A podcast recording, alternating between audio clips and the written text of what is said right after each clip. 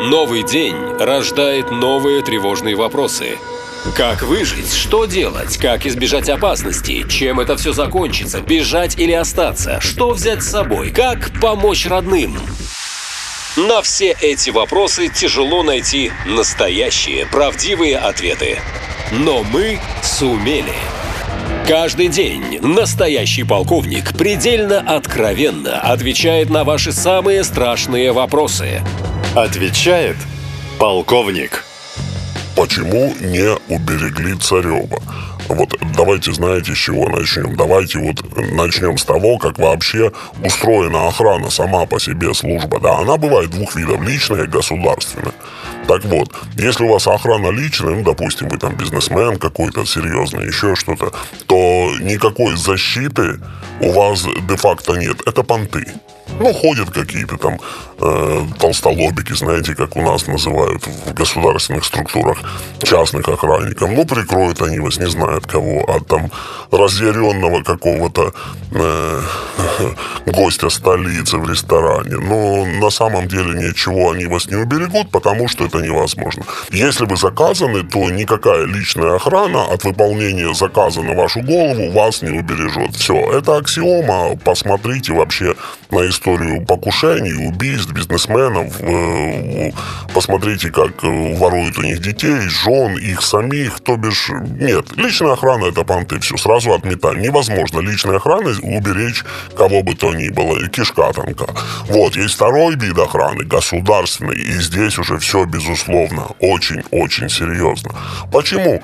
Потому что это начинается уже, ну, на уровне ФСБ, понимаете? То бишь, как это работает? Есть специальный департамент, да, который охраняет первых лиц государства. В нем работают ребята, десятки тысяч человек десятки тысяч человек. И речь не идет о толстолобиках, которые бегают вокруг, вокруг бронированного ауруса президента, да, с вот этими вот чемоданчиками, которые раскладываются в пуленепробиваемые щиты. Нет, все начинается намного раньше.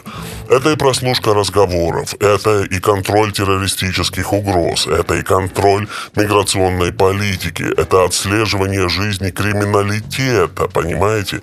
Потому что, вот, э, ну, может быть, вы думаете, что заказные убийства происходят случайно, и милиция долго их раскрывает. На самом деле э, нет. Э, милиция знает, кто убивают, таких как команд немного. И для того, чтобы провести какое-то любое маломальски значимое убийство, да, какое-то значимое, значной персоны, когда это не по пьяни происходит, а заказ, да, тем или иным способом всегда, ну, как-то полиции, вот оно негласно, но условно говоря, очень условно говоря, оно все-таки санкционировано. Ну, иначе этот мир не работает, понимаете, ребята, нужно снять розовые очки. Есть команды убийц, да, эти все команды правоохранительным органам известны, это тоже чистый факт. И эти команды убийц, условно говоря, убивают других убийц или владельцев убийц, а милиция в таких случаях не вмешивается. Все. Вот. Но, но, конечно же, никто из этих команд убийц не сможет ничего сделать по отношению к государственному человеку, которого ведет эта Федеральная служба охраны и ФСБ. Никогда. Ни единого шанса, потому что это все закончится молниеносно. Вот. И теперь встает вопрос, а нужно ли было охранять Олега Царева и же с ними силами государства? А вот скажите мне, пожалуйста, зачем их охранять силами государства? Зачем на это тратить там сотни людей и какие-то адские, адские миллионы рублей в месяц, понимаете? Чтобы за всем этим следить. А вот зачем? Вот что сделал Олег э, Царев, что сделал Виктор Медведчук для России? Я вам скажу, что он десятилетиями, вот он и они десятилетиями нас обманывали. Они говорили о том, что э, на Украине нас ждут цветами, что на Украине к нам относятся как к освободителям. Они каждый месяц писали какие-то докладные записки в Кремль, рассказывая, как Украина просто мечтает вернуться в объятия России.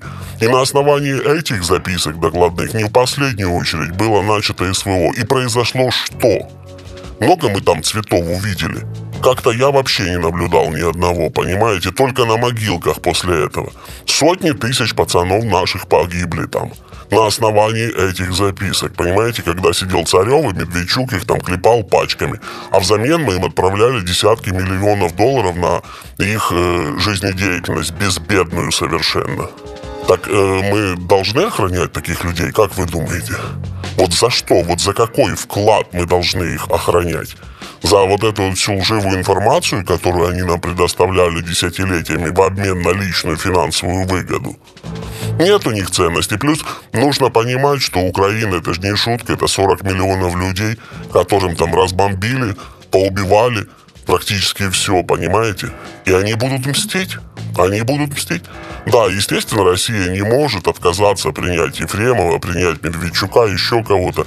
Ну и охранять они, она их не обязана.